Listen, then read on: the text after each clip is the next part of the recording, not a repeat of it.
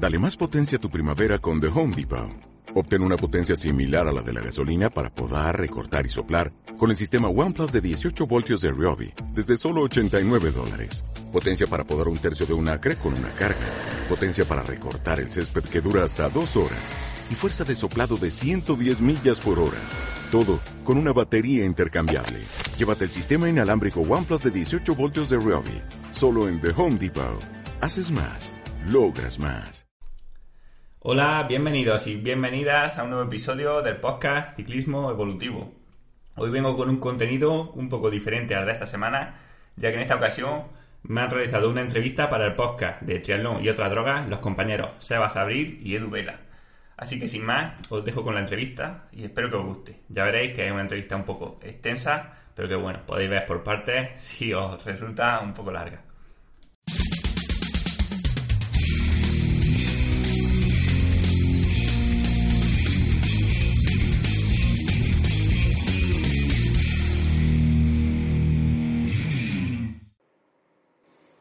Bueno, pues ya estamos aquí de vuelta con una nueva entrevista. En esta ocasión tenemos a Manu Solarjona, es ciclista profesional y licenciado en Ciencias de la Actividad Física y el Deporte. Y bueno, con él vamos a hablar de, muchos temas muy variados y posiblemente cada uno de ellos dé para, para, un episodio completo del podcast. Así que vamos a intentar no irnos mucho por las ramas, no abrir muchos melones y intentar quedarnos, centrarnos en la, en la, entrevista en sí. Pero bueno, antes de nada, eh, saludamos a, Manu Sola y que, y que él se presente, que mejor que él no lo va a hacer nadie. Manu, buenas, ¿qué tal? Buenas, Seba y Edu. Pues nada, un placer estar con vosotros.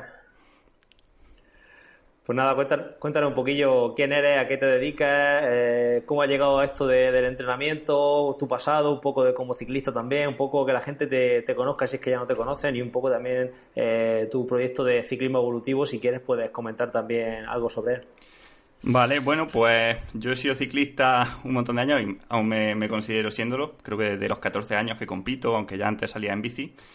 Y ya una vez llegué a, la época esta de la selectividad donde decides qué vas a hacer con tu vida o qué vas a hacer, pues bueno, yo, quería seguir haciendo lo que más me gustaba en el mundo. Y para eso, pues bueno, me metí a estudiar ciencia del deporte. Y poco a poco, pues con lo que iba aprendiendo de, entrenadores, lo que iba aprendiendo con la práctica y, con los aprendizajes de la carrera, por supuesto, pues bueno, iba aprendiendo a entrenar gente y lo vi como el paso lógico. De hecho, ya mientras yo competía, ya estaba entrenando a algunas personas, pocas, pero bueno. Eh, y ya a partir de, dejar la competición, pues bueno, empecé a, estar con más gente y, bueno, también me considero que, que para mí quizás el entrenamiento, estas cosas que vamos a hablar hoy de ciencia del entrenamiento, son casi, o te diría, una pasión más que un trabajo. Mm, yo soy alguien que, que me ponga a leer esto, que me ponga a, leer, a escuchar podcasts como el vuestro o sobre temas así complejo y, me gusta, lo disfruto. Entonces, pues bueno, todas estas cosas que voy aprendiendo las, he hecho en algunos artículos y ahora pues con el podcast que de ciclismo evolutivo que también hice gracias pues a, que tú me animaste, Sebas, especialmente. Y bueno, pues ahí vamos, ahí seguimos. Bueno, eso, eh, Muy bien, no, hay nada mejor. No hay nada mejor que hacer de, de tu hobby tu, tu trabajo, la verdad. Claro que sí. Al final, al final lo pues disfrutas mucho más. Muy bien. Bueno, pues vamos a hacer como siempre hacemos, alternamos las preguntas Sebas y yo, ¿vale? Y conforme vas contestando, pues bueno, pues al final intentamos que sea lo más coloquial posible y que lo más dicharachero para que no sea, para que sea, para que les llegue a los que nos escuchan, ¿vale? Vale, perfecto. Bueno, Sebas, si quieres empiezo yo la primera. Venga, tírale. Venga. Bueno, vamos a hablar un poquito de carga y cuantificación. Eh, la prescripción del entrenamiento es algo que, más que aplicar cargas totalmente mecánicas, háblanos un poco sobre tu visión de este tema y qué deberíamos tener en cuenta a la hora de preparar una semana para nuestros triatletas. Vale, bueno, aquí por supuesto hay que, hay que tener en cuenta, aparte del entrenamiento, todo el conjunto de estresores que influyen en un deportista, como puede ser eh, bueno, el estado anímico, eh, la ansiedad que tenga, el grado de, activación que tenga, o simplemente estresores ambientales o nutricionales, ¿no? Por ejemplo, que haya que esté en ayuna o que esté con dieta baja de glucógeno, que haya esta actitud, etcétera. Quizá para que esto se entienda bien, y dime si quieres que entremos ya a, más profundidad, pero para que se entienda bien por qué digo que son tan importantes, por ejemplo, los sentimientos, las emociones del deportista, habría que explicar un poco toda la historia, casi casi, de, de la ciencia del estrés y de la ciencia del entrenamiento. Si no te importa que pasemos ya a eso, perfecto. Por ejemplo. Tú, tírale, explica todo lo que tengas que explicar, que a la gente le quede claro eso y, para adelante, no te preocupes. Sí, voy a intentar explicarlo lo mejor que pueda porque es una cosa que no he explicado hasta ahora, que no, no suelo explicar a los deportistas, claro, y entonces a lo mejor algo queda en el tintero, así que, pues bueno, si no se entiende algo me lo decís. Vale. Pero bien, los modelos actuales de ciencia del entrenamiento, modelo típico de impulso-respuesta de, de Bannister, en lo que está basado, por ejemplo, pues todos los modelos de TSB, de, de TSS, de CTL, de Training P, etcétera, se basan en la visión del estrés de, de Hans Selye. Hans Selye se considera, podríamos decir, el padre del estrés, pues porque fue el primero en investigarlo, empezó antes de la Segunda Guerra Mundial, hasta que, bueno, dio sus tesis, pues en torno a los años 50. Selye se dio cuenta, haciendo su estudio, de que diferentes estresores, él lo hacía con, con ratas, o eso por lo menos eso dice, bueno, diferentes estresores muy variados, ¿no? Por ejemplo, le daba veneno, le inyectaba sustancias, les cortaba piernas, les sometía a peleas, etcétera. O sea, le hacía cosas muy bestias. Y se daba cuenta de que le hacía lo que hiciese lo que hiciese a las ratas, la respuesta de las ratas era idéntica. ¿Vale? Esta respuesta era, por ejemplo, una activación del sistema simpático, una disminución del sistema parasimpático, ¿vale? Esto se reflejaba, por ejemplo, en una expresión mucho más alta de hormonas como catecolaminas, como cortisol, adrenalina, insulina, etcétera, ¿vale? Y también reacciones más fisiológicas que se podían medir más fácilmente, por ejemplo, un aumento de, la frecuencia cardíaca, un aumento de la tasa de respiración, un aumento de la presión sanguínea, disminución de, bueno, esto no podía medirlo ahora, pero lo sabemos, ¿no? Que hubiese disminuido la variabilidad cardíaca. Bueno, Selye a esto lo llamó eh, síndrome de adaptación general, ¿vale? Porque era simplemente, pues, lo que él consideraba estar enfermo. Ante un estrés, fuese el que fuese, eh, eh, se provocaba una, respuesta del organismo. Bien, este modelo de Selye también se relaciona con el modelo de alostasis, no, no, perdona, de homeostasis. Vale, todos conocemos que lo que es la homeostasis, ¿no? Que es que el organismo trata de mantener estables sus constantes vitales. ¿Vale? Por ejemplo, la temperatura corporal, la frecuencia cardíaca, etcétera. Este modelo de homeostasis, o tal y como lo veía Selye, o como se ha visto normalmente, habla de que el organismo eh, intenta ser robusto frente a estresores, ¿vale? Es como un árbol al que le, sopla el viento muy fuerte y el árbol se mantiene ahí gracias a sus raíces, se mantiene impasible, ¿vale? Entonces se veía el organismo como algo que trataba de mantener sus constantes vitales en el tiempo, pese a todos los estresores que le estábamos haciendo.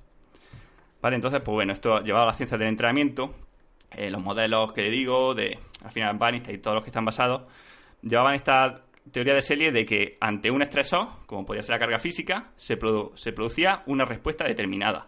Si aumentábamos la carga física, aumentaba la respuesta del organismo, ¿vale? Y con aumento de la respuesta me refiero a un aumento de las adaptaciones y a un aumento de la fatiga. ¿Vale? Y además esta, todo este síndrome o paraselie era todo puramente físico, lo cual quiere decir que no, él no veía a las emociones o al cerebro como parte activa de este proceso, sino que simplemente ante un estímulo físico, respuesta, ¿vale? Ante, por ejemplo, ante el ejercicio físico, respuesta, pues aumento de, la temperatura, aumento de las pulsaciones, eh, destrucción muscular, etcétera, ¿no? Como se ve ahora, prácticamente, ¿no? En cambio, ya a partir de, pues bueno, de la década de los 90, incluso un pelín antes, empezaron a surgir voces disidentes eh, y empezó a surgir el modelo este de alostasis, principalmente porque no se había encontrado un único estímulo iniciador de, toda esta cascada de, adaptaciones físicas del organismo. Entonces, muchos investigadores, entre estos que, entre los que digo esto, Sterling, que sobre todo, pues empezaron a ver como si el iniciador de esta cascada de adaptaciones corporales no fuese el cerebro y en vez del cuerpo verlo como algo robusto que intentaba mantenerse firme frente a los estresores, se veía como algo eh, que se adaptaba a esto de forma anticipada. ¿vale? Mm, quizá la definición mejor de alostasis es cambiar para mantener un equilibrio o cambiar para que nada cambie. Por ejemplo, eh, tenemos que ver este modelo de alostasis como cuando un ciclista va, perdón, como un ciclista va y en una zona de piedra o en un bache. ¿Vale? Si tú vas hacia esas piedras sin verlas porque vas distraído, el golpe que vas a recibir va a ser bestial. Eso sería el modelo de homeostasis. Mientras que cuando tú lo previenes, porque ya ves el bache y entonces, pues bueno, tiras un poco del manillar o cambias el reparto de peso, el golpe es menor, ¿no? Lo mismo que pasa con la suspensión de un coche. O otra forma más fisiológica de verlo, por ejemplo, con el aumento de la tasa de sudoración que se produce antes de llegar a una temperatura que ponga en peligro al organismo. Bueno, nosotros empezamos a sudar incluso antes de, de, estar en el, digamos, en la temperatura corporal que nos provoque eh, esa necesidad de, de, transpirar o de perder calor. Incluso se ha visto en estudios que gente, pues bueno, que le dicen los investigadores, o, con un termómetro falso le dicen la temperatura de la sala es 40 grados, empiezan a sudar pese a que la temperatura real no es algo para sudar, sea la temperatura corporal eh, ligeramente más baja. Esto, por ejemplo, es fácil verlo en otra serie de respuestas que no tienen nada que ver con el estímulo físico que hemos aplicado. Por ejemplo, ante eh, hablar en público o incluso ante esta misma entrevista, por ejemplo, que puede estar un poco nervioso, pues seguramente si tú tienes un pulsómetro, si yo tuviese, pues mi, mi o sea, mi frecuencia cardíaca aumenta, mi variabilidad de frecuencia cardíaca disminuye, mi, mi presión sanguínea aumenta. Y esto es una respuesta, digamos, eh, preventiva ante un posible daño. Lo que pasa que, claro, esta respuesta no es adaptativa, porque nosotros estamos cableados al final para estos estímulos que hemos tenido durante toda la historia de la evolución de los humanos. Y solamente en los recientes años, ¿no? en las últimas décadas, es cuando hemos tenido ya estos estímulos que provocan también lo que se denomina estrés crónico, ¿no? O el estrés psicológico, que, se debería llamar, mejor dicho, ansiedad. Pero bueno, todos estos estresores, ¿no? Que, que, no están relacionados con un daño real, pero que son cosas que nos ponen nerviosos, por al final son mecanismos anticipatorios del organismo. Entonces, para este modelo alostático lo que tenemos que ver es que todos los estresores que influyen en el organismo, que puede ser físico, perfectamente, el entrenamiento, que te duele una muela, etcétera, eh, estresores ambientales, estresores nutricionales, etcétera, nos generan un estrés, ¿no? El, estrés es el grado total de, carga o de, digamos, el viento que le sopla al árbol. ¿Bien? Sí. Pues bueno, nuestro cuerpo, mediante, pues bueno, la, digamos, el conocimiento que tiene de estos estresores antiguamente, ¿no? Mediante mecanismos de feedback o de reajuste, de prueba y error, podríamos decir, genera ya una anticipación a este ataque, ¿vale? Una respuesta anticipatoria que va a mitigar las consecuencias de ese ataque, ¿vale? lo que digo, ¿no? si vamos a pillar un bache, pues ya eh, nos ponemos un poco en tensión y hacemos que este vaya a ser más bajo. Y estas respuestas se van autorregulando conforme vamos eh, aprendiendo. Por ejemplo, la primera vez que hablas en público, la primera vez que presentas un trabajo en la universidad, te pones muy nervioso. Cuando ya lo has hecho 10 veces y ves que no pasa nada, pues te pasa menos, el cuerpo va aprendiendo, ¿no? Lo mismo pasa con el... lo mismo pasa con a la competición también, ¿no, Manu? Eh, la gente que se pone muy nerviosa antes de una competición, poco a poco con la experiencia, el estrés que le genera esa competición cada vez va a ser menor. Claro, claro, totalmente, totalmente. Y eso lo podemos llevar ahora, o vamos a verlo, que lo vamos a llevar al campo de entrenamiento, donde tener un deportista con un estado de, de menor activación o, más relajación puede hacer que la, fatiga que sufre de un entrenamiento disminuya. ¿Vale? Bien, también lo que tenemos que tener en cuenta es que tras una adaptación del organismo, preventiva o no preventiva, ¿no? Cuando el cuerpo se adapta o, se anticipa algo, luego sufre unos daños, ¿vale? Estos daños, esta fatiga que acumula, en el modelo alostático se llama carga alostática y no es más que fatiga. Esta fatiga pues puede ser a nivel neuronal, ¿vale? No se conoce aún muy bien los mecanismos y, esto hay que decirlo, no se sabe muy bien qué es lo que pasa en, la, en las células del cerebro, pero bueno, eh, algunos autores hablan de, bueno, de, de wear and tear, que en español se traduciría como microroturas plásticas, es un poco extraño, ¿no? Porque, bueno, no se conoce muy bien, pero lo, sabemos cómo se expresa, ¿no? Se expresa, pues, en fatiga, en apatía, en depresión, en tristeza, en pereza, ¿vale? Esto lo que todos conocemos como sobreentrenamiento. Tiene estos síntomas mentales y también síntomas físicos, ¿no? Para agotamiento de, por ejemplo, del sistema simpático, eh, una disminución o un empeoramiento de, la función del eje hipotálamo hipofisiario, eh, etcétera.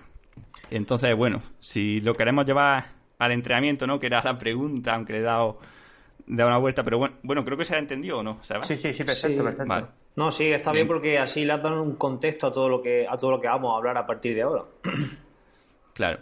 Vale, pues de lujo. Pues claro, cuando llegamos al entrenamiento podemos ver que si un deportista está, tiene nerviosismo, tiene ansiedad, ante un entrenamiento dado, por ejemplo, o no disfruta de un entrenamiento, por esos típicos entrenamientos que tenemos miedo, los test, ¿no? Muy, a menudo, va a hacer que su activación, claro, su activación antes del ejercicio ya va a ser más alta y la carga posterior que va a tener tras el entrenamiento, la fatiga que va a acumular, va a ser más alta.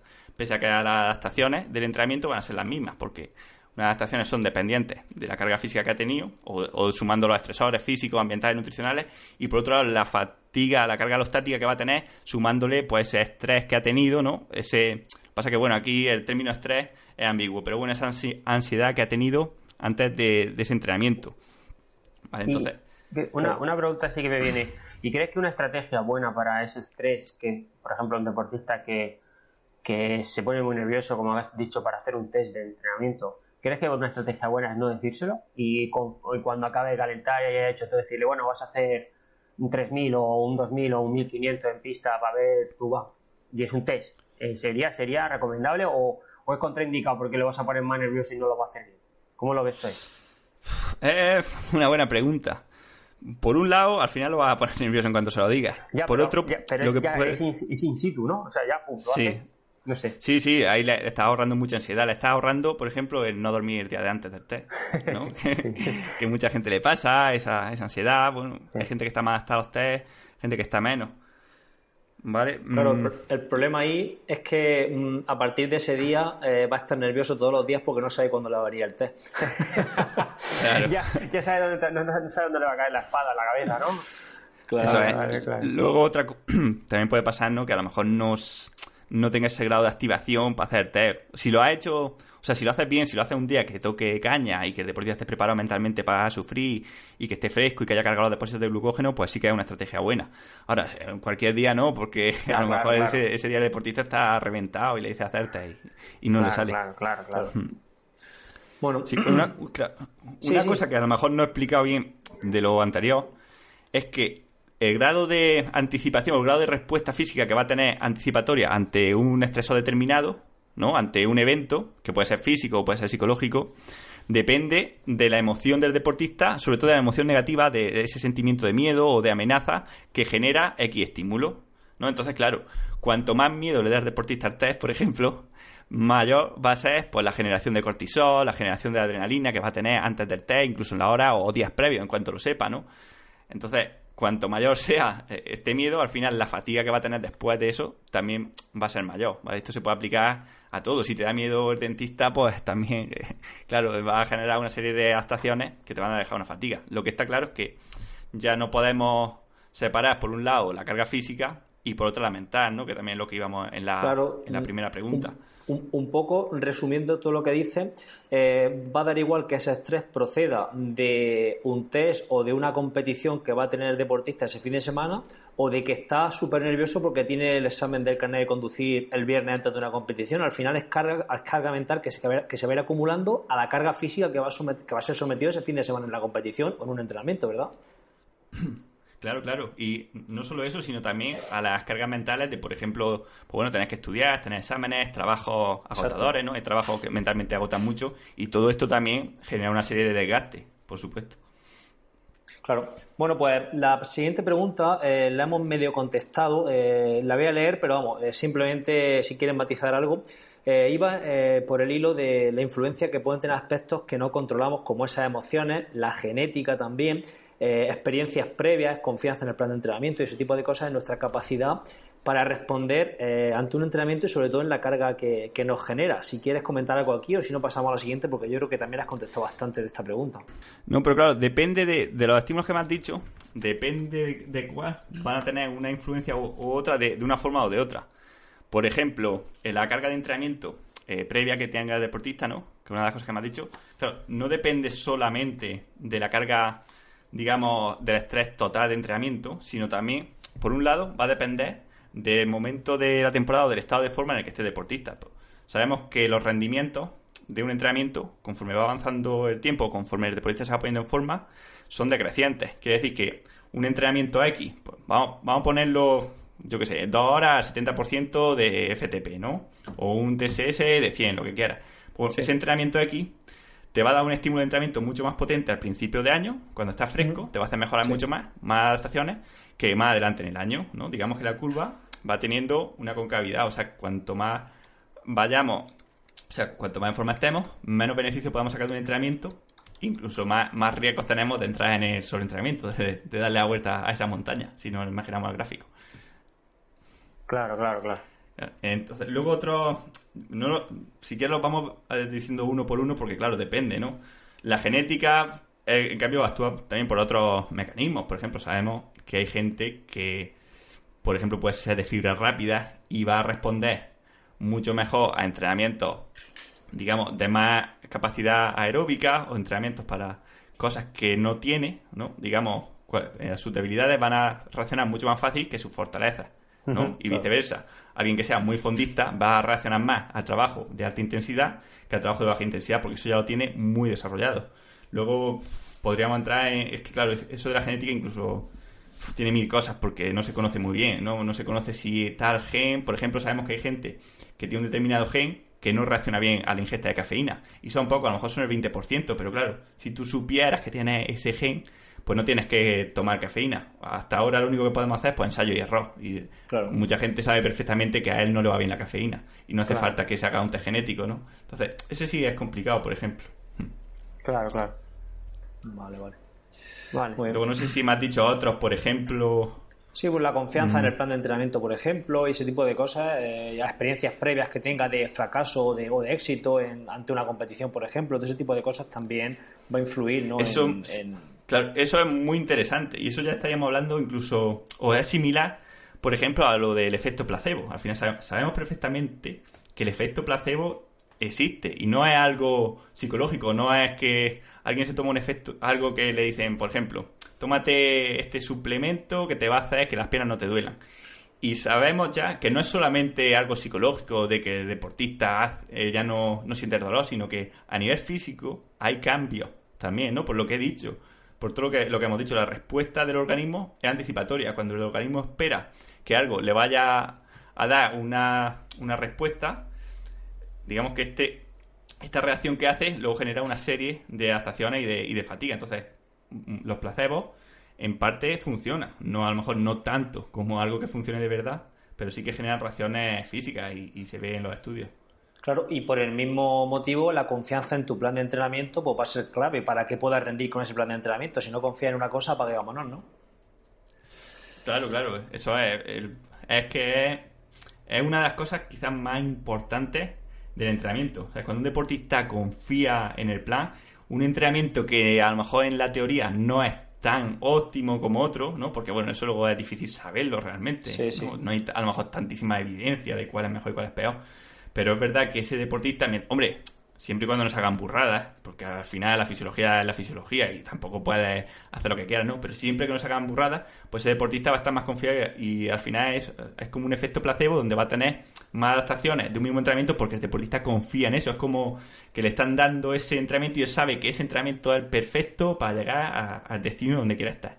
Y ya eh, eso genera que la adaptación al entrenamiento sea óptima o por lo menos se maximice. Ahora bien, también te digo que esto es limitado, que es, es muy poco, que al final si el entrenamiento es malo, pues por mucha confianza que tenga el deportista, pues a lo mejor acaba sobreentrenado como muchos, ¿no? O con un rendimiento subóptimo, desde luego.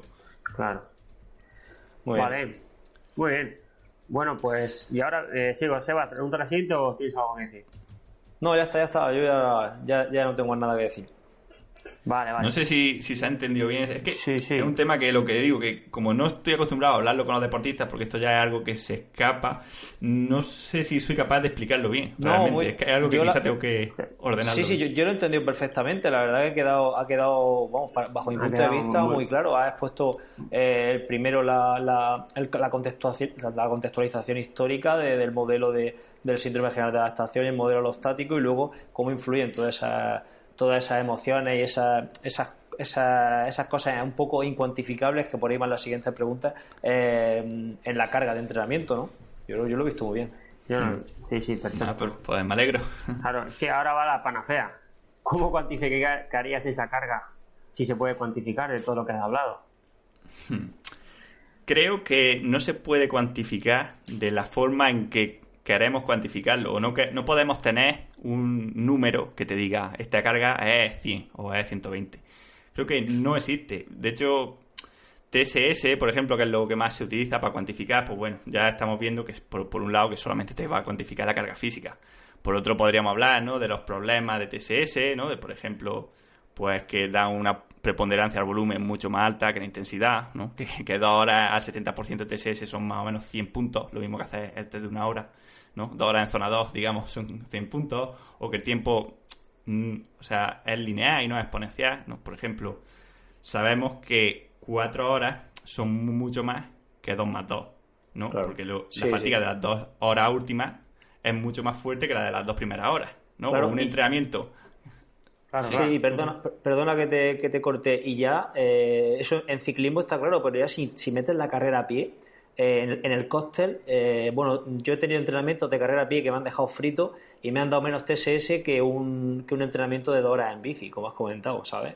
suave.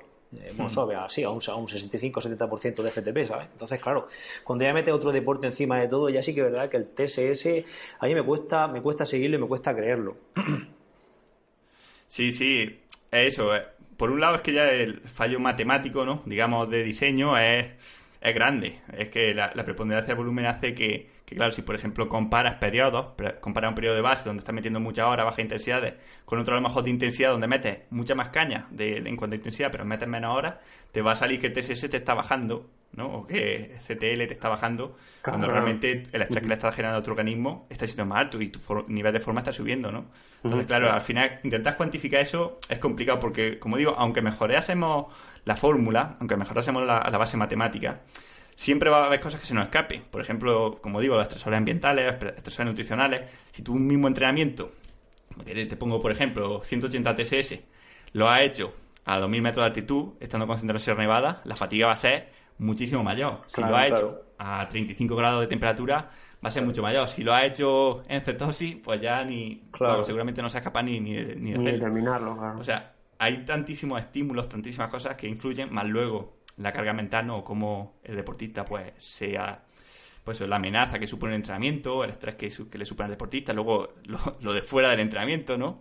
Eh, pues eso, el estrés, la carga de trabajo que tenga, en el nivel de en el momento de temporada en el que esté, su historia, su genética, que, se hace imposible cuantificar. Entonces, yo creo que el organismo es sabio y al final nos ha dado las herramientas para poder saber cómo estamos descansados y cuándo tenemos que parar. Y simplemente hay que escuchar a nuestro cuerpo, a nuestras percepciones. Cuando un deportista se sabe escuchar, escucha su nivel de fatiga durante el día, su estado de ánimo, cómo van las piernas. Cuando uno tiene suficientemente, suficiente experiencia, sabe cuándo, están, cuando está uno descansado, cuando las piernas van bien o cuando está, están pesadas. Simplemente, por poner un ejemplo, las ganas que uno tenga de entrenar son en, gran medida, o si el resto de factores están igual, son en gran medida un indicador de la fatiga que tenemos. ¿Vale? Una de las defensas que tiene el organismo para evitar el sobreentrenamiento es quitarnos las ganas, es pues, generarnos pereza, generarnos cansancio, generarnos apatía, se nos quita el deseo por salir. Eso es, que es lo primero. O sea, si un deportista es capaz de escuchar eso y, por ejemplo, verlo en su contexto, o sea, a lo mejor no cogería solamente un día, sino de una semana, y lo, y lo sumas, por ejemplo, que esa poca ganas de entrenar lo sumas que tienes fatiga en las piernas cuando estás en tu día a día, que sale y el pulso va, abajo, o sea, que el pulso no, que no te sube, que no es reactivo, que cuesta muchísimo que suba, pues ya esto es un indicativo de que estás cansado. ¿Cómo de cansado? Pues bueno, según cuántos días llega así, puede que la situación se esté agravando o no. Y luego, por supuesto, ya estaría el extremo de sobreentrenamiento, que ahí es que para no... O sea, para pasarse de un sobreentrenamiento, digamos, funcionar, allá un sobreentrenamiento crónico o no funcionar, hay que ser muy bestia porque ya cuando uno está sobreentrenado, pues eso es que apatía, malestar, eh, síntomas de depresión, pues todos los síntomas que he dicho al final de, lo que se dio cuenta Selly, ¿no? Estos síntomas de, de tristeza, de poca ganas de entrenar, eh, poco deseo, poco apetito sexual. Al final, pues es que el cuerpo está destruido tanto mentalmente como físicamente. Las hormonas, por ejemplo, que te activan, ¿no? Que, que he dicho en el choque, ¿no? Pues cuando sufrimos un estrés, por ejemplo, eh, el cortisol, la adrenalina, llega a un punto que se agota, ¿vale? Este agotamiento hace que, que el cuerpo sea incapaz de generar ya recursos o que sea incapaz de luchar con la estresor y es cuando empezaría ya la enfermedad. Claro. y lo que, lo que has comentado de, de las ganas de, entrenar, eh, ¿no crees que es un arma de doble filo? Es decir, fiarte de, las ganas de... Yo, yo, estoy totalmente de acuerdo con eso de las ganas, pero hay gente que es demasiado, entre comillas, perra, que aunque le guste el deporte, pero es demasiado perra y como se deje, como se deje llevar por, la, por las ganas, eh, quizá a la mitad de los días no salga a entrenar pensando que está, que está fatigado. Sí, sí. Eh, y luego también, yo creo que incluso pasa más a veces al revés, gente que tiene muchísimas ganas de, comerse el mundo, sobre todo en deportistas jóvenes, y quiere entrenar, pues bueno, lo que nos enseña, ¿no? No pain, no gain, en cuanto a entrenar más va a andar y cosas así. Y claro, si solamente te fijas en las ganas, pues es verdad que hay gente que siempre tiene ganas. Pero entonces tenemos que medirlo también. Fíjate que es todos los indicadores en un conjunto, ¿vale? Tienes que juntar las ganas. Por ejemplo, yo a los deportistas, pues les digo que les pido, por ejemplo, el estado de ánimo durante el día, que es un buen indicador, el estado de ánimo, pues desde los días que estás triste y deprimido hasta un día que te comes el mundo. La fatiga que tienes fuera del entrenamiento, pues ya te puede dar información, ¿sabes? La fatiga que tienes de piernas cuando te levantas, porque hay días que te duelen las piernas sentado y hay días que estás fresco como una rosa, que estás de pie todo el día, que no, que no tienes fatiga, ¿no? Pues bueno, un deportista cuando eso lo, lo mide todos los días sabe perfectamente cómo está. Y eso lo sumas, más luego cuando sales a entrenar, pues ya te, te vas dando cuenta de cómo van las piernas ¿no? Cuando te toca apretar, ya te vas dando cuenta de cómo van las piernas. El mejor indicador quizás de todos del de sobreentrenamiento, de la fatiga, es el rendimiento en sí mismo. O sea, cuando tú vas a hacer la serie y no te salen, no llega a los vatios, estás cansado, casi seguro, o estás enfermo, o algo pasa. Pero ya, si, si ese día tú has, si en teoría has comido bien, el día anterior has descansado bien, tú te vas a hacer la serie y no te salen, tienes que pensar que algo está pasando. Y, muchas veces es mejor, mira, apaga, vete para casa, tranquilo y, y habla con el entrenador. Eh, quizás lo que tú dices, ¿no? También es que al final el deportista comete errores, incluso aunque sepa de entrenamiento, comete el error de dejarse guiar por sus emociones y por sus ganas de entrenar y, entrena aún sabiendo que no debería, ¿vale? A mí me pasaba, por ejemplo, cuando competía, que, que mira, yo a otro con mis mismos síntomas le hubiese dicho, mira, descansa. Pero yo, como tenía tanto miedo de perder, de retroceder, de perder forma física, acababa entrenando mucho más de lo que necesitaba. Y por eso es bueno que alguien desde fuera y alguien que sepa interpretar tus sensaciones te guíe. Incluso aunque tú seas entrenador, por ejemplo, yo creo que es bueno que alguien desde fuera, alguien que, sepa, ¿no? Que también te conozca y que, haya vivido eso, claro, te diga, mira, Manuel, que no, que, que descanses, que yo sé que tú tienes muchas ganas de entrenar, pero, pero mira, es que está claro que hay que, hay que parar. Por lo que me dices, eh, hay que parar y ya está. Claro. En fin, al final hay que, hay que unarlo todo, tanto la carga, no sé, la carga externa junto con carga interna, ¿no? En este caso, que serían todas esas, hmm. todas esas percepciones todas esas, y todas esas sensaciones, ¿no? Muy bien, eh, me, toca, me toca a mí, ¿no, Edu? ¿O no has terminado, Manu? No, no, dime, dime. No, digo, si iba a decir algo más o sigo, paso de, a la siguiente pregunta. Sí, pasa. Venga, pues... Venga, tírale. Bueno, vamos a cambiar un poco, un poco las tornas, eh, que ya hemos hablado bastante de, cuantificación y bueno, al final hemos visto que, una cuantificación totalmente mecánica posiblemente no sea la mejor de las opciones. Y vamos a hablar de, del dolor, ¿no? Del dolor en su sentido, bueno, no sé si en su sentido más general o, o el sentido más específico, pero bueno, vamos a hablar al final del dolor que se produce cuando estamos, cuando estamos entrenando y cuando estamos en un esfuerzo. Bueno, la siguiente pregunta va relacionada con eso. Eh, si nos puede hablar sobre el dolor y su relación con el con el rendimiento. Vale. Pues bueno, eh, como hemos visto un poco en el modelo alostático, el dolor es simplemente un mecanismo fisiológico para evitar que nos, que nos hagamos daño, ¿vale? Es una prevención del daño.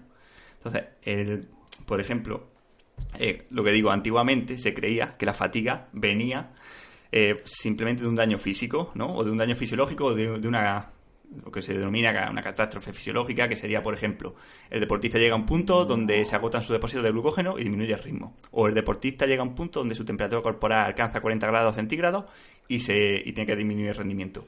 Y ahora se sabe que no, que el deportista previene este punto de agotamiento o este, digamos, llegar al daño real, de, llegar al daño a los tejidos, pues mediante, o sea, haciéndonos, el cerebro no hace parar antes de llegar a, al daño. Es lo que se llama, bueno, eh, la teoría del gobernador central o, modelo psicobiológico, depende de, de quién lo lea.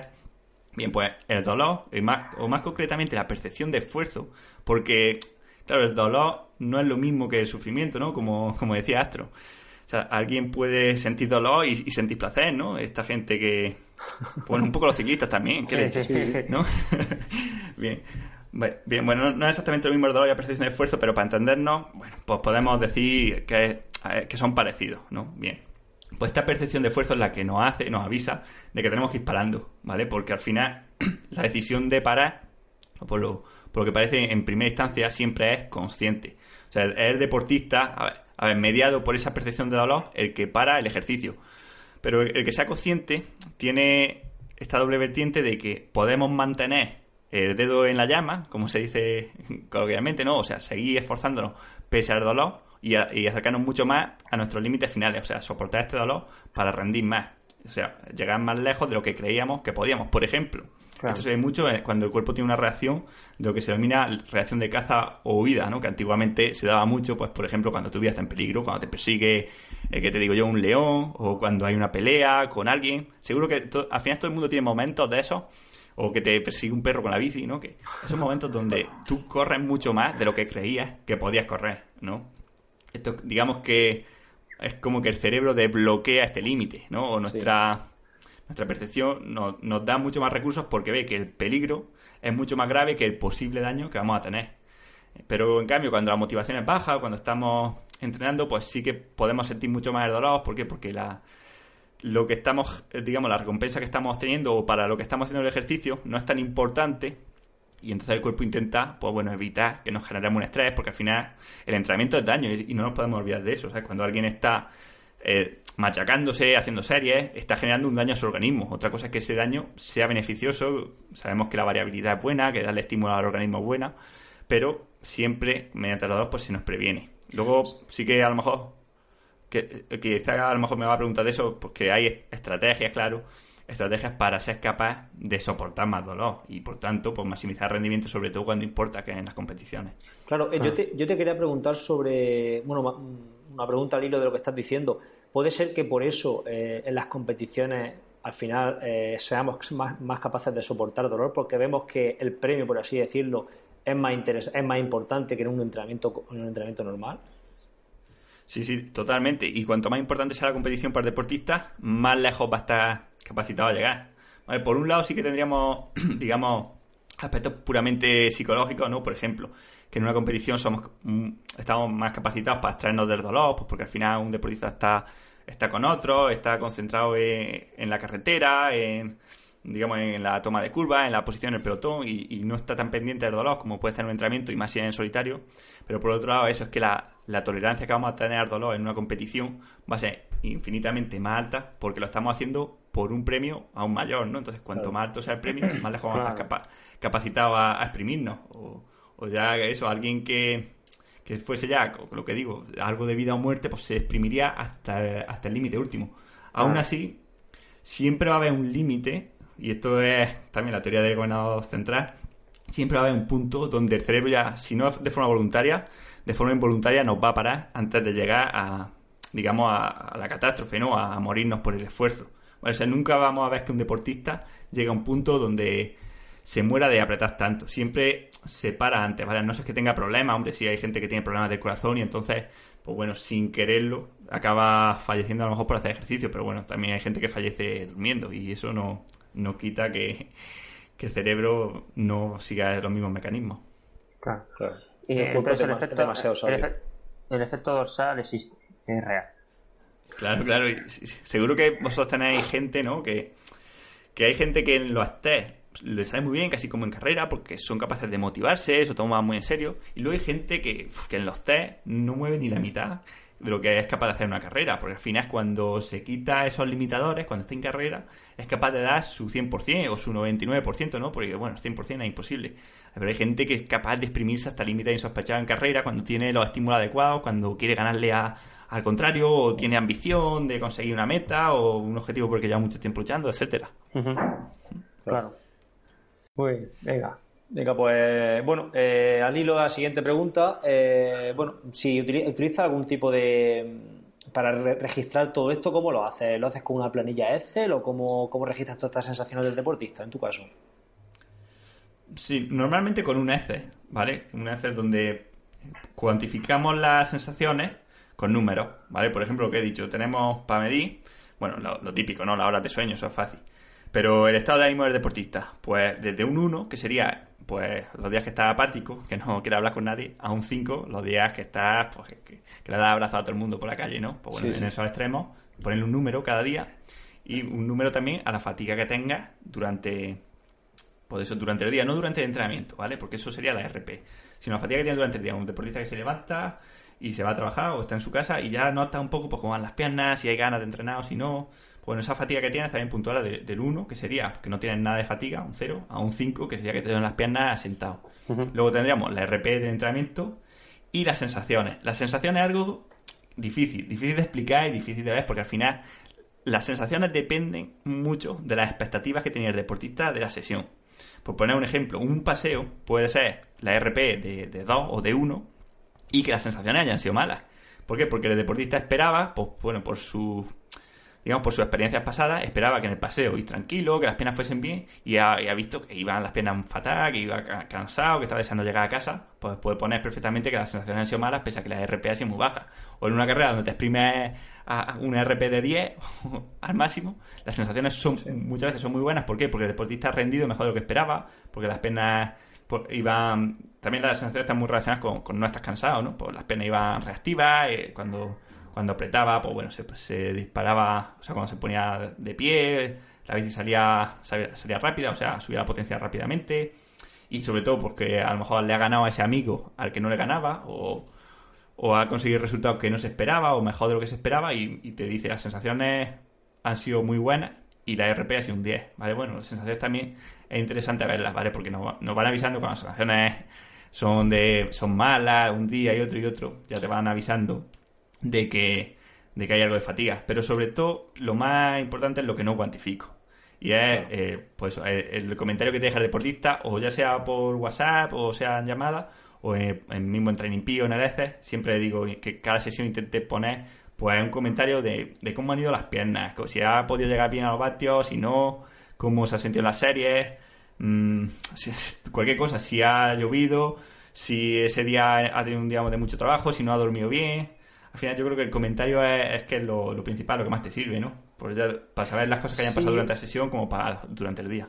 Es que al final es coger eh, a lo mejor la carga eh, que, que, hayas registrado de forma eh, más mecánica, eh, la sensación, la RP, todo eso, llevarlo, ¿no? llevarlo todo hacia, hacia la realidad del deportista, ¿no? Y ese comentario que a lo mejor parece que no aporta nada, pero, pero aporta mucho. Y, ahí está un poco, pienso yo, el arte de, entrenar, ¿no? En coger todo eso, saber con el tipo de deportista que estás tratando, que a lo mejor tiene un hijo, que tiene dos, que es policía y trabaja por las noches, y, y, entonces todo eso traducirlo al entrenamiento que tiene que hacer la semana siguiente o a la modificación que tiene que hacer el entrenamiento esa semana, ¿no? Totalmente, ¿eh? estoy de, acuerdo. Además que ya muchas veces alguien, pues con, que te diga dos días seguidos, eh, un comentario de a lo mejor... es que no hace falta ni que te diga directamente estoy cansado, sino que ya tú con la experiencia lo sabes, ¿no? Te dice, esta serie me ha costado llegar o no he llegado porque, aunque te ponga una excusa, no he llegado porque no iba muy motivado o cosas así. Tú ya, conociendo al deportista y teniendo tu experiencia como entrenador, ya sabes que, esté, que, está un poco cansado y que hay que meterle unos días de recuperación, o que hay que quitar una sesión que tenemos fuerte, o, aplazarla un poco, o cosas así. Muchas veces, aunque el deportista directamente no, te lo va a decir, porque hay muchos que a mí me ha pasado que siempre me pone estado de ánimo, 5, 5, todos los días 5. sí, sí. ¿No? Me fatiga siempre un 1.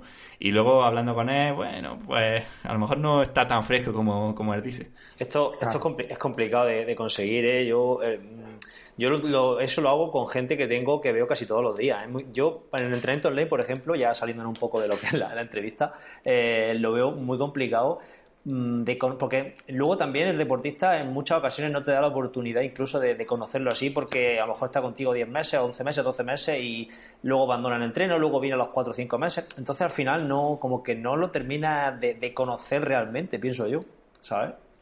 Sí, sí, en eso tienes razón. Cuanto más tiempo coges, o sea, cuanto más tiempo estás con un deportista, más hablas, más lo conoces, al final más, más información tienes y más capacidad ¿no? de, de detectar pues cuando está solo entrenado, cuando está bien ¿no? Y, y eso es lo que pasa muchas veces, que el deportista a lo mejor lo deja, pues como tú dices, al año o a los 12 meses y dice, bueno, pues ya sé hasta dónde he llegado con Manuel, sé dónde, hasta dónde he llegado con Seba. Y lo que no se dan cuenta es que justamente al contrario, sino que no hay un plan de entrenamiento, no, no es el plan de Manuel que ha seguido y, y ahora va a hacer otro plan a ver si mejora más, sino que con toda la información que va recogiendo el deportista, va a conseguir que al año siguiente darle los estímulos más adecuados, ¿no? Pues vas tú perfeccionando el entrenamiento porque al final el entrenamiento que necesita una persona no es el que necesita otra. Y siquiera en una misma persona, el entrenamiento que necesita en 2019 es el mismo que va a necesitar en 2020 porque las circunstancias cambian, las condiciones cambian, su, su historia de entrenamientos cambia. Entonces, eso, que toda esa información al final el entrenador la va cogiendo y va perfeccionando esos estímulos que el deportista necesita. Si el deportista a primera de cambio ya te dice que, bueno, pues ya sé cómo entrenar a y ya hace muy buenas, pues, pues claro, está perdiendo quizás la, principal magia del entrenamiento, ¿no? Que es que a cada persona se le dé el estímulo que necesita en cada momento. Claro, claro. Perfecto. Bueno, pues chicos, yo me tengo que ir, ¿sabéis? Eh, os dejo allá con las, con las siguientes preguntas, ¿vale? Venga, Edu, pues seguimos nosotros, tío. Venga, que vaya bien. Un saludo. Venga, Edu. Hasta, Venga, luego. hasta luego. Bueno, pues seguimos, Manu, tú y yo. Eh, vamos con la siguiente pregunta. Eh, podemos hablar mucho de, entrenamiento polarizado, de planificación inversa, eh, pero hay que enfrentarse, como estado comentando, a situaciones duras para, para fortalecer la mente. ¿Crees que es interesante preparar entrenamientos para fortalecer la mente? y si lo crees, qué métodos puedes utilizar eh, y si ves también interesante la inclusión de un, de un psicólogo para, para trabajar todo esto, todos estos aspectos. Bueno, Sebas, pues yo creo que, es vital. Es vital, si es que al final lo que estamos diciendo es que queda mucho margen cuando un deportista normalmente decide que hasta aquí he llegado, que no puedo más, que bajo el ritmo, que paro de, ejercitarme, queda muchísimo, muchísimo bajo la superficie y ser capaz de sacar esos recursos es lo que pues bueno, va a hacer que alguien sea un, buen ciclista o que sea un gran campeón, ¿no? Porque al final, por ejemplo, sabemos que a nivel fisiológico no hay una gran diferencia entre los deportistas. De hecho, hay deportistas que quedan en el 50 en el Tour de Francia con un consumo de oxígeno más grande, un consumo máximo de oxígeno mayor que gente que queda en el podio, ¿no? Entonces, la capacidad de sufrimiento es indiscutible que es un, pilar, ¿no? Entonces, una de las formas de entrenarla, o la más, la más normal sería en la bici, ¿no? Con los entrenamientos. Por ejemplo, la capacidad de, de exprimirse o capacidad de hacer caso al límite de un deportista mejora muchísimo pues con la práctica. A lo largo de la temporada, conforme el deportista va metiendo más estímulos, o sea, más, más entrenamientos, digamos, de muy alta intensidad, donde se llega a los límites, y con las competiciones. Es normal, seguro que a todo el mundo o al 90% de ciclistas le pasa, cuando empieza, cuando aprietan en enero o en diciembre, esos primeros test del año, esos piques con la grupeta, pues muchas veces reportan o te dicen que podía haber sufrido más, pero es que no era capaz de sufrir, que, que, poco sufrido. Pues bueno, eso, eso es lógico, eso no ha pasado a todos. Y es que la capacidad de sufrimiento, como, como cualquier otra cosa, se entrena. O sea, y con eso me refiero pues, a esa capacidad que tienes de estar ahí en el límite, límite, límite y eh, mantenerte, no, no aflojar. tenemos, por ejemplo, Claro. Sí. Eh, tenemos entrenamiento dentro de la bici para soportar esto. Pues, por ejemplo, a mí el que más me gusta hay varios, pero lo que más me gusta son las series decrecientes. O sea, series donde ya empezamos a un ritmo pues, prácticamente máximo, por ejemplo, empezar haciendo 3 minutos a un ritmo que puedes mantener 5. Eh, Luego, eh, los siguientes 3 minutos a un ritmo que puedes que podrías mantener 8. Entonces, conseguir esa depleción de la capacidad anaeróbica, llegar a llevar al deportista pues ya al punto de máxima agonía, pero ir bajando la potencia que le pedimos para que se mantenga, sin, llegar al fallo, pues se mantenga en ese rango de, sufrimiento extremos, ¿vale? Sería lo mismo que hacemos en un puerto de una carrera, que se empieza a tope y ya va sufriendo a tope y cuando ya no puedes soportar dos te quedas, ¿no? Pues bueno, un poco así quizás eso sería más para ciclistas que para triatletas, sobre todo si el triatlón es de larga distancia, ¿no? Porque bueno, ahí ya el ritmo es autorregulado. Luego para gente así... Y luego te, te toca correr después también, entonces aquí es diferente. Pero bueno, sí que para triatlón de corta distancia sí que hay momentos de, mucha, de mucha agonía también. Sí, luego tenemos un poco para larga distancia, un poco como una simulación, yo lo hago enfocado al ciclismo, ¿no? Serían, por ejemplo, series a ritmos medios, ritmos interumbrales, pero muy largas, ¿vale? Por ejemplo, podemos hacer tres series de 40 minutos a un a una potencia que podríamos mantener como mucho dos horas y media o, dos horas ya si queremos rizar el rizo, ¿no? Entonces es un entrenamiento que te va a llevar prácticamente al límite. ¿Qué pasa? Que en lo, ya en la última serie el deportista va a tener que implementar estrategias mentales para ser capaz de gestionar el dolor pese a tanto sufrimiento. Por ejemplo, ¿a qué me refiero con técnicas mentales? Pues por ejemplo, a digamos, abstraernos del dolor, por ejemplo, poner foco atencional en la, en la respiración, pues por ejemplo, cómo entra como entre y cómo sale el aire, inspiración, expiración, o ponerlo en la cadencia, o ponerlo en el paisaje, o ponerlo en, si va en competición, pues en recortar en las curvas, pero bueno, siempre en cosas que no nos hagan estar pensando constantemente en el dolor que estamos soportando, ¿no? O en el esfuerzo que estamos soportando, sino en cosas externas, lo que sea, ¿no? Y en este... Sí, sí. sí, en este aspecto, el, tema de, del autohabla, eh, ¿has, leído algo, algo sobre ello? He leído, sí, pero lo veo un poco todavía en duda, sí, ¿no? Que, que te da pensamientos positivos de, venga, tú puedes. Luego, ¿no? Había, un, había una estrategia, no la recuerdo bien exactamente, pero bueno, sí que había una estrategia, ¿no? De que en cada momento de la carrera tenías que decirte una cosa diferente, ¿no? Pues al principio era, voy a poder con esto, ¿no? Y ya, pues, el último momento era, ya, ya estoy llegando, ya solo un poco más. Es un poco...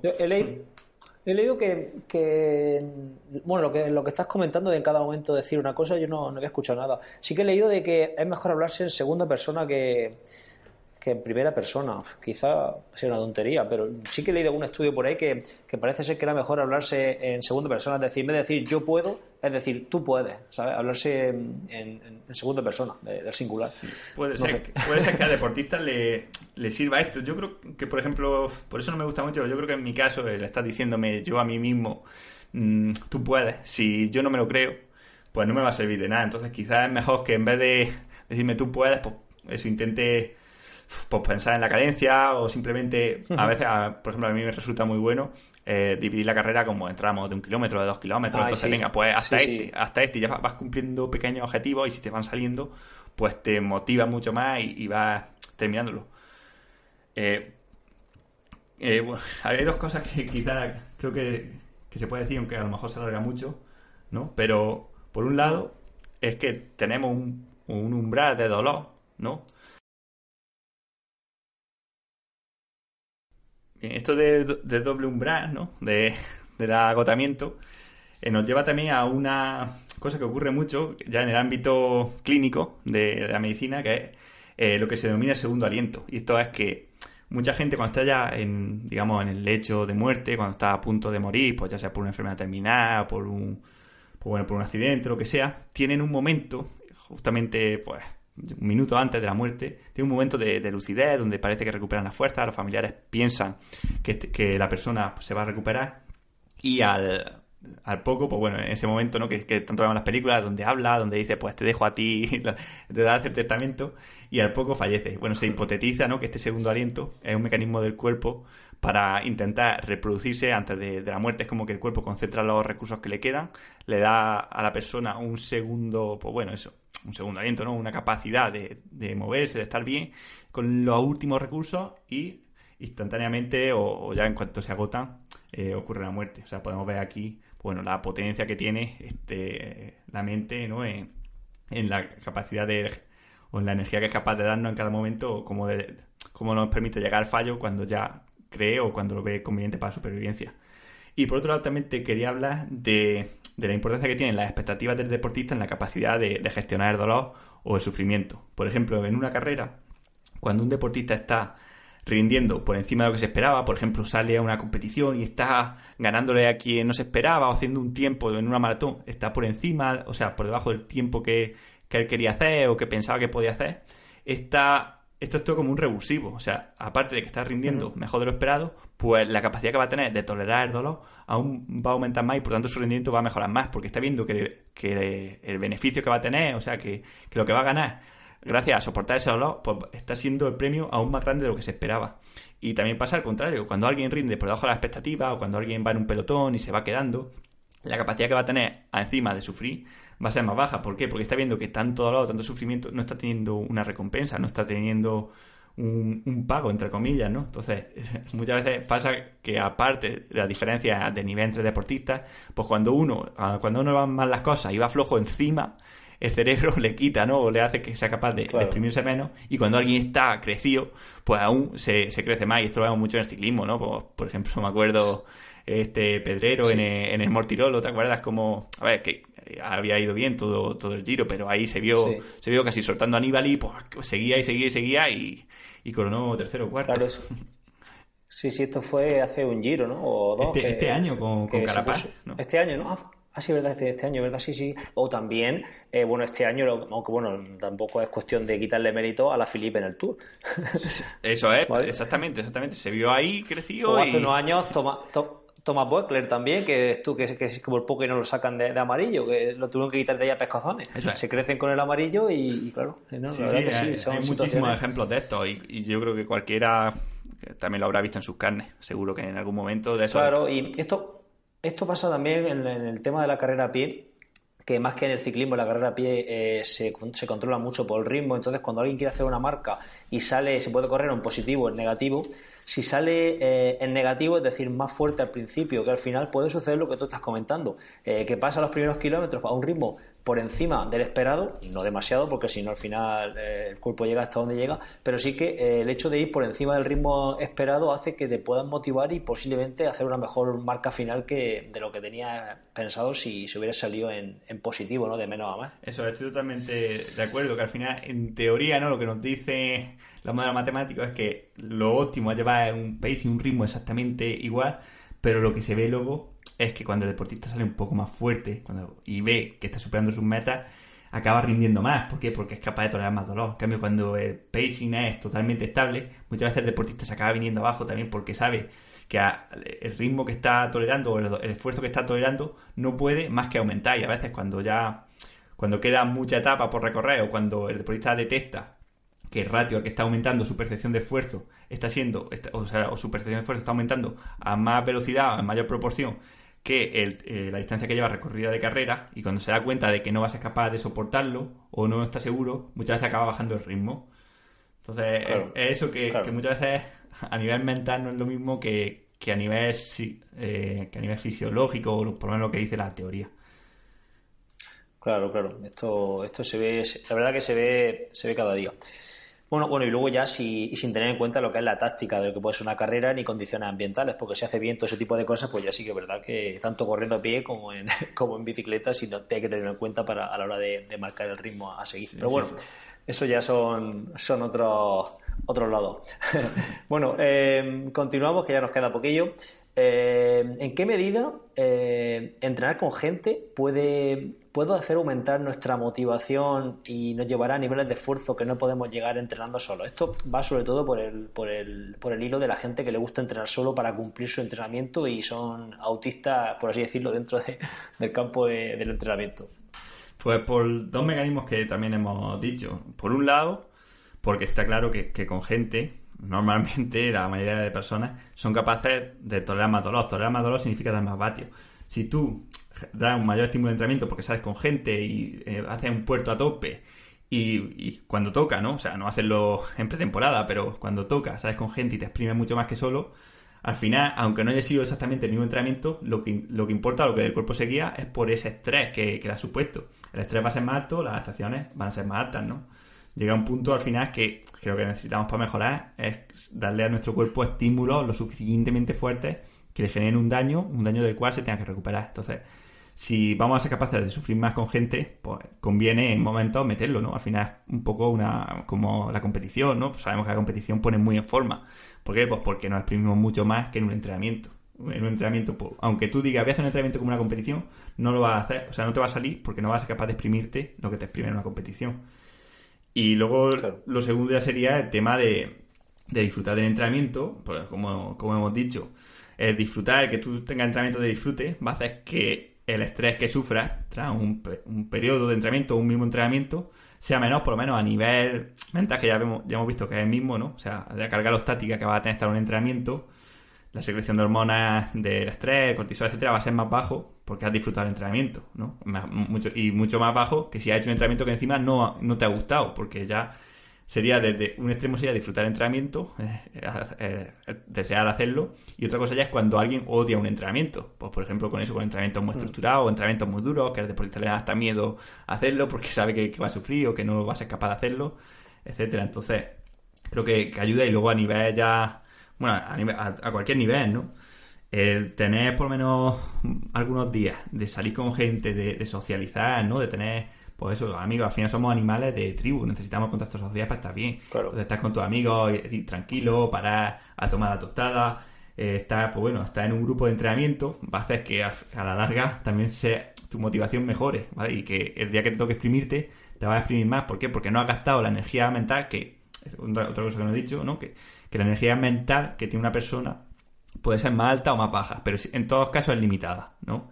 Si tú la gastas en entrenar, y venga todos los días series solo, eh, series a contracorriente, estoy cansado y hago series, luego aparte estoy estudiando, tengo otra cosa, pues cuando toque, cuando llegue el momento de la verdad, cuando llegue la competición y ese momento porque no hay más fuerza de voluntad que ese que resistirse a ese deseo creciente de parar. Cuando tú estás en una competición o estás sufriendo a tope, el cuerpo te pide parar, la percepción de esfuerzo es altísima. Te vienen pensamientos a la cabeza de qué hago yo aquí, esto para qué, y tampoco es tan importante.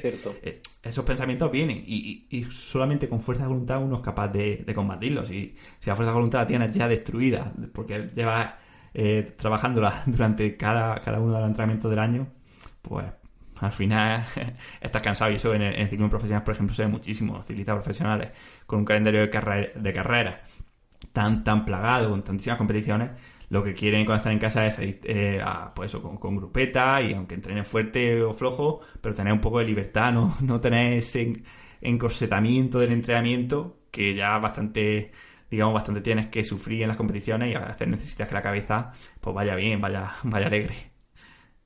Claro, y bueno, ya en, tema de, bueno, de triatlón y ciclismo, de fuerte que sea, gente que incluso ni siquiera es profesional, que se mete esos niveles de presión, que sería otro tema, pero se mete esos niveles de presión y esa, esa disciplina entrenando propia ya de, una persona que prácticamente vive de esto.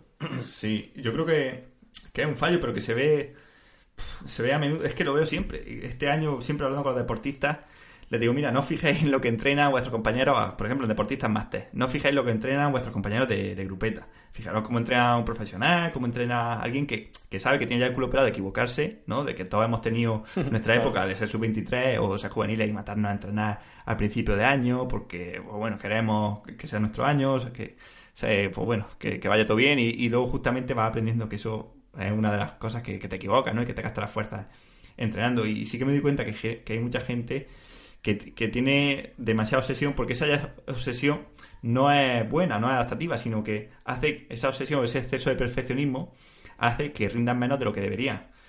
Yo he sido alguien muy perfeccionista y me he equivocado, eso ha sido un, gran fallo. El perfeccionismo hace que, por ejemplo, alguien que, que tiene una pequeña molestia en la rodilla, pues siga entrenando porque en el plan de entrenamiento tiene entrenamiento, ¿vale? Y esa molestia de la rodilla se agrava y, y eso que podría haber sido para dos días acaba siendo para dos meses.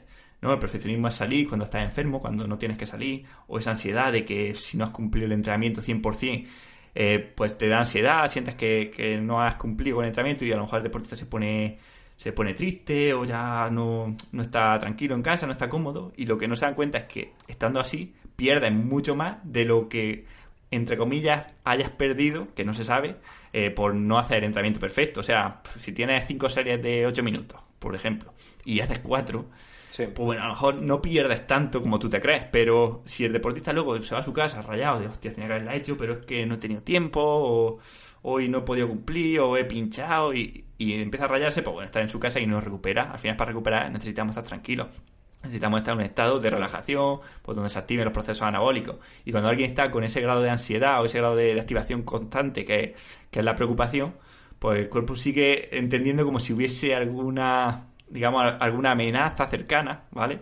Y, no te deja recuperar del todo. Entonces sigue un estado un poco de activación, donde es, pues, con cortisol, con adrenalina, donde estamos en un estado eh, catabólico y no anabólico. O sea, estamos destinando recursos a, producir energía y no a, reconstruir nuestro organismo. Sí, a la, reconstrucción de fibras, claro, claro.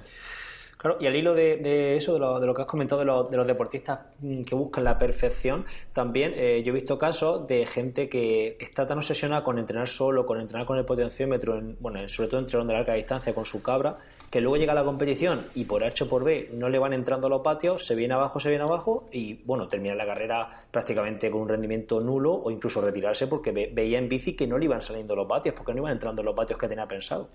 Pues sí, eso pasa con más frecuencia de, lo que parece, ¿no? Al final, eh, potenciómetro en exceso nos hace ciegos de, lo más importante que tenemos, que son nuestras percepciones.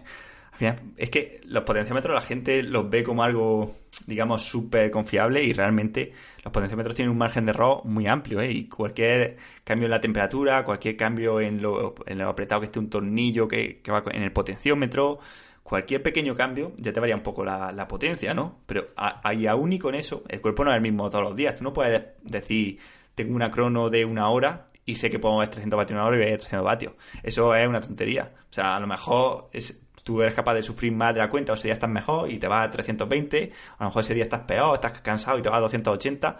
No lo sabes. Y, y si tú te... De hecho, por, por práctica y, también por, lógica, cuando tú te enfocas en, una potencia determinada, normalmente acaba rindiendo por debajo del esperado. ¿Por qué? Porque cuando la potencia, mm, o sea, cuando, cuando va a una potencia y ves que la presión de fuerza aumenta mucho, lo, que tiende ya es a, a, venirte abajo porque no estás rindiendo como esperabas. Y si vas por encima de la potencia, a lo mejor también te viene abajo porque dices, hostia, eh, me estoy pasando, no voy, a, no voy a ser capaz de aguantarlo. Y, también te viene abajo. Yo se diría a un deportista que en competición a lo mejor sí que mire potenciómetro, o sea, en una crono y así, que mire potenciómetro en la primera parte, para no pasarse, ahí sí, para, no hacer loco. O sea, más que para, llevar una guía, para no pasarte. Pero que a partir de ahí que empiece a, escuchar a su cuerpo, a su sensación y, es lo que te vaya diciendo. Y luego lo que tú has dicho antes, que, es súper importante, que es que lo óptimo, a, no ser que sea en, un velódromo, lo óptimo no es mantener la potencia estable todo el rato, sino apretar un poco más en las zonas de más resistencia, por ejemplo, las subidas o en la zona de viento en contra, y aflojar en las zonas de bajada, en la zona donde se va a más velocidad, por el carácter no lineal que tiene la, digamos, el drag o la, la aerodinámica eh, y la velocidad. Claro. No, sí, la verdad que todo el tema este del potenciómetro da para otro, para otro podcast entero. Y yo creo que al final somos los entrenadores, tanto también las revistas digitales y las revistas físicas y todo el mundo que, que, al final hemos, hemos, metido el potenciómetro en el, en el mundo del ciclismo y del triatlón eh, con calzador y a pescozones y, está bien tener potenciómetro, está claro, yo, yo soy firme defensor de entrenar con potenciómetro, pero bueno, que hay momentos y momentos, también, también pienso eso. Sí, que le hemos dado le hemos dado quizá una importancia mucho más grande de la que puede tener, ¿no? Quizá con esta intención que, es de la sociedad ahora mismo, ¿no? Que, que los datos están de moda, ¿no? Y que queremos tenerlo todo medido y en cualquier campo, ya no solo en el entrenamiento y eh, parece que ofrecemos datos totalmente objetivos y realistas y confiables a los deportistas, quizá pues vende, sobre todo en algunos sectores, pero claro, realmente cuando los comprendes ves que no son tan confiables ni tan realistas como pensamos. Ya, ya. Bueno, pues eso, es un debate, eso va a abrir un melón importante. Todo ese tema. Bueno, eh, pasamos, bueno, de la última pregunta ya. Me he saltado algunas preguntas que tenía previstas porque las hemos ido tocando eh, de pasada, como el papel de la RPE y algunas preguntas también que tenía por aquí, pero bueno, ya las hemos contestado, así que sería redundar otra vez lo mismo. Así que voy a, te voy a formular la última pregunta y, vamos terminando. Y va relacionada a, a los estudios científicos. Yo he estado leyendo tu blog, escucho tu podcast y haces muchísimo referencias a estudios científicos. Y bueno, y pues quería hablar de varias cosillas aquí. En primer lugar, de, los, de los que se lo, que se denominan los no respondedores, los, los outliers, ¿no? Que, bueno, eh, ¿cuál es tu opinión al respecto? Hombre, los, los no respondedores que depende mucho del estudio y de cómo se haga. O sea, alguien puede no ser respondedor al entrenamiento de fuerza, por ejemplo, porque ya tiene mucha fuerza. Entonces, en, el ciclismo, si lo que medimos es el rendimiento del ciclismo, pues alguien que, ya lleve mucho tiempo entrenando la fuerza, a lo mejor darle más estímulo de entrenamiento no van a hacer que mejore más la fuerza. A lo mejor si se los quitásemos, disminuiría el rendimiento y lo veríamos de esa forma, ¿no? O alguien, por ejemplo, es que claro, alguien que ya esté muy entrenado. En los estudios mezclan gente de, de, todas clases, porque por mucho que se diga al final, pues ponen un anuncio, venga, a ver, gente que sí, que entrene más de 5 horas a la semana. Pero hay gente profesional ¿Sabes? Hay gente que, va al estudio y, es prácticamente profesional y hay gente que, son sedentarios de verdad. Si tú les pones el plan de entrenamiento, claro, seguramente los que más en forma están van a responder menos. Luego, lo que hemos dicho antes, directamente, por ejemplo, la genética, el tipo de fibras que tenga cada persona, va a hacer que haya gente que responda muy bien a un tipo de entrenamiento de, de sprint y gente que, no responda.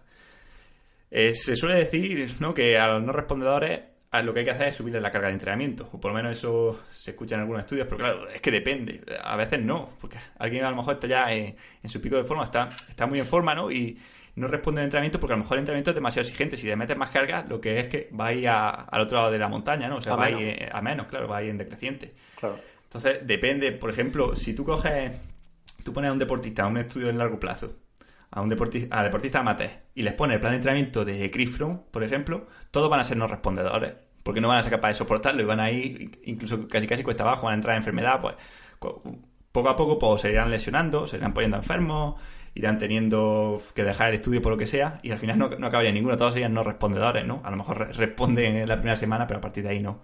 Entonces que eso depende mucho del estudio. Claro, y que luego eh, puede ser, porque, mm, bueno, los estudios yo tengo entendido que los que son no respondedores, que se, alejan mucho de la media, ¿no? Los puntitos estos que en la gráfica quedan por arriba o muy por abajo, directamente se, se eliminan, ¿no? De, para, la, para sacar las conclusiones finales, ¿no? Sí, hay unos eh, no sé si es así, no sé si tú tienes conocimiento de eso. Yo creo que yo cuando estuve estudiando todo el tema este de, de metodología de la investigación y todo esto, creo recordar que era algo así. Y, y si, y si nosotros somos alguna persona de esas, ¿qué, sucede? ¿Que realmente somos no respondedores a ese, a ese tratamiento que se está haciendo? Mm, a ver, todo el mundo hasta llega a un punto donde no, donde es no respondedor, ¿vale? Eh, claro, al final tenemos una genética y, a partir de ahí ya no podemos seguir mejorando. O sea, yo a lo mejor puedo apuntarme a clases de guitarra eh, cinco horas al día. Pero en mi rendimiento de, tocar la guitarra va a llegar a un punto donde voy a dejar de mejorar. ¿Por qué? Porque no tengo oído, soy, soy muy malo. No. Va a pasar también gente que a lo mejor no tiene genética, ¿no? A lo mejor particlismo y llega a un punto donde ya se estanca, no llegan a la fatiga mucho antes que a otros y luego, pues eso es que lo que hemos dicho, la genética marca mucho lo, que a una persona le va bien, a otra puede no irle bien. Muy bien, bueno, pues eh, acerca de los estudios quería también preguntarte sobre las medias y el tema de, de las medias, no, perdón, de las muestras, eh, la representación de las muestras en los estudios, pero ya has comentado algo, en verdad muchos estudios eh, se hacen en universidades con muestras de alumnos que van allí porque están estudiando esa asignatura o por, o por quizás en ocasiones, yo he tenido deportistas que han ido porque le iban a, eh, te lo digo así literalmente, han ido a una universidad aquí a Murcia porque le iban a dar una una, una esta de, joder, un suplemento de, omega 3 y fueron al estudio.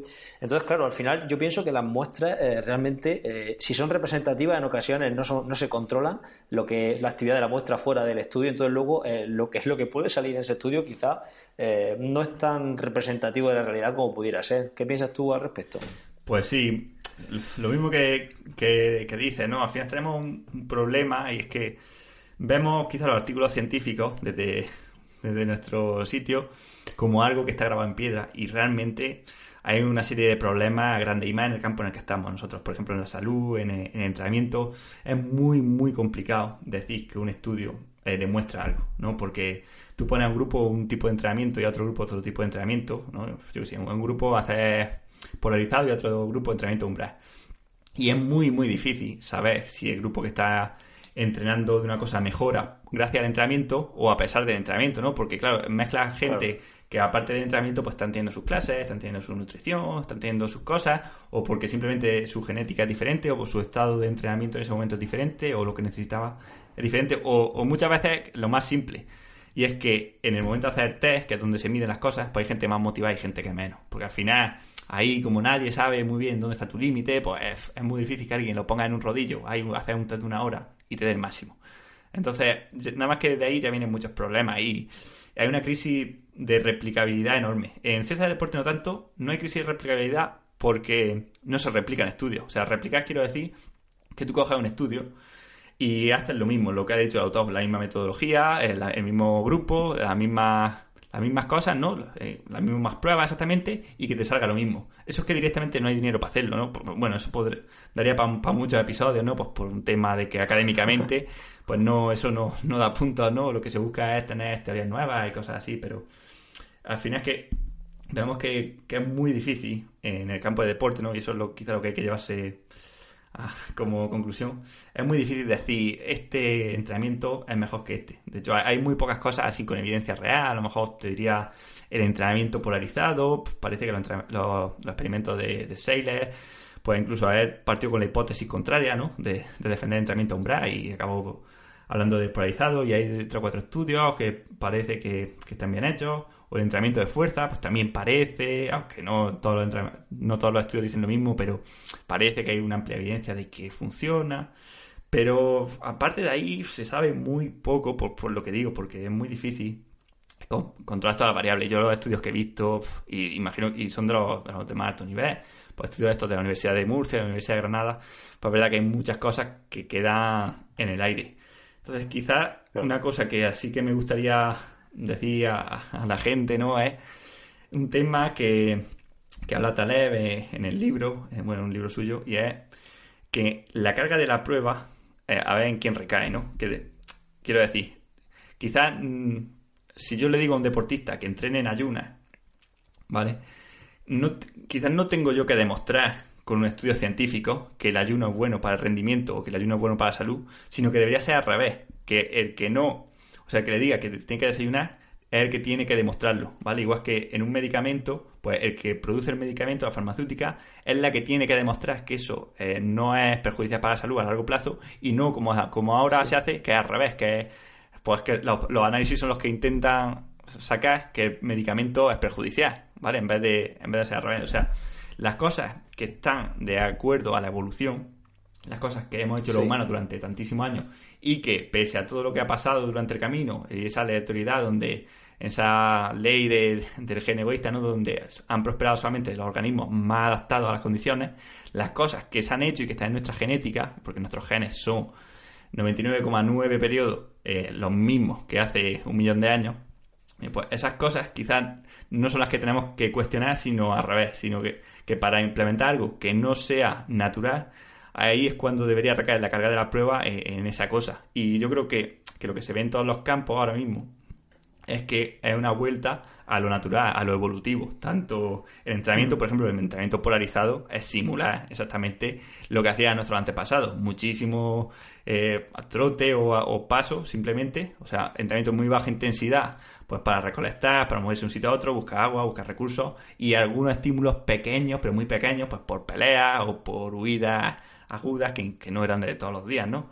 O lo mismo en la nutrición, eh, lo mismo, por ejemplo, en la oftalmología, ¿no? Donde se ve que al final ambientes donde haya más luz, donde fijamos la vista en cosas alejadas, ¿no? Como lo que hemos tenido siempre, pues dan menos lugar, o sea, no, no dan lugar a miopía, mientras que ahora sí, en la odontología lo mismo, ¿no? Pues al final, teniendo una dieta baja en azúcar, se ve que es la mejor forma de no tener caries. Y en, todos los campos creo que hay un, digamos, una, una, evolución, una tendencia a justamente eso, a, a lo evolutivo, pero nos ha costado hacerlo al revés. Nos ha costado que primero hemos implementado lo artificial y luego hemos utilizado artículos científicos para que nos demuestre que lo natural estaba de acuerdo, ¿vale? Es como... Que lo natural, que lo natural era lo, interesante y no, y no al revés, ¿no? sí, sí, es como si tuviésemos que hacer estudios científicos para demostrar que los árboles necesitan sol y agua, ¿no? un poco así. Sí, sí, sí. Joder, pues no, me, no, se me ocurre mejor forma de, acabar el podcast con la reflexión que acabas de hacer. Pues eh, ¿en, qué, ¿En qué, dónde dice que está esa reflexión? ¿En qué libro de Taleb? Eh, la de, bueno, la de la carga de la prueba en Antifragi. Eh, lo, en Antifragi está. Ah, vale. Sí. Es que tengo, tengo el cisne negro. El cisne negro me lo he comprado para, para leerlo y quiero leerme toda la bibliografía de este autor que me parece interesante. Hombre, pues te va a encantar. Muy bien, Manu. Pues nada, pues hemos terminado. Ha sido una entrevista larga. Eh, ¿Cuánto llevamos? No sé ni cuánto llevamos. Bueno, pues. llevamos una hora, una hora, y cuarto o poquito más. Muy bien, eh, pues nada, pues darte las gracias por, por, haberte pasado por aquí por el podcast y por haber aportado tanto como has aportado. Y, nada, eh, espero verte pronto y nada, muchas gracias por estar por aquí. Pues nada, Seba, lo mismo digo, ha sido un placer, un honor estar contigo y nada, nos escuchamos. Venga, hasta luego. Hasta luego.